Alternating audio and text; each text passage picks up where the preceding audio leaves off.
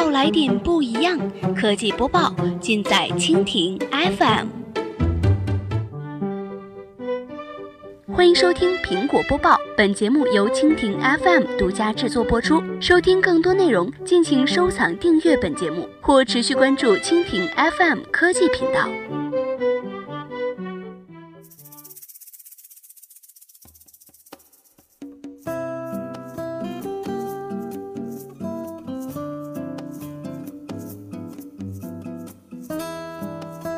大家好，欢迎收听今天的苹果播报。今天呢，我们来关注一下苹果法院别再介入和三星的诉讼。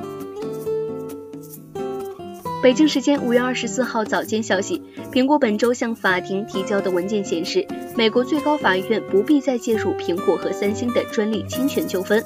今年三月，三星提出，美国最高法院应该重新的考虑涉及 iPhone 滑动解锁和自动更正功能的专利诉讼。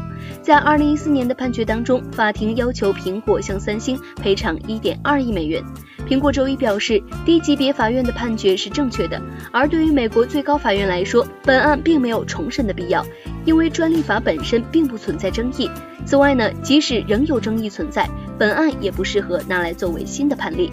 苹果在文件中表示，三星试图挑战联邦巡回上诉法院的两项判决，但这其中并不涉及关于专利法广泛的或者存在争议的问题。今年三月，三星表示，我们希望美国最高法院考虑我们的申请，这将把竞争带回市场，而不是法庭上。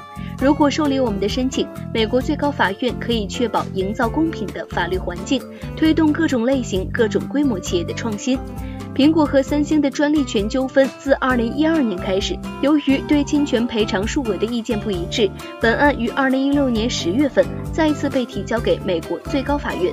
去年十二月份，美国最高法院一致判决称，侵权的赔偿应该基于涉及侵权的设备的特定部分，而不是设备的全部。随后，美国最高法院将案件发还给了低级别法院，重新确定损失的赔偿数额。好了，以上就是我们今天节目的全部内容，感谢您的收听。如果您喜欢我们的节目，可以点击屏幕上方的星星来收藏我们的节目。明天同一时间，我们不见不散。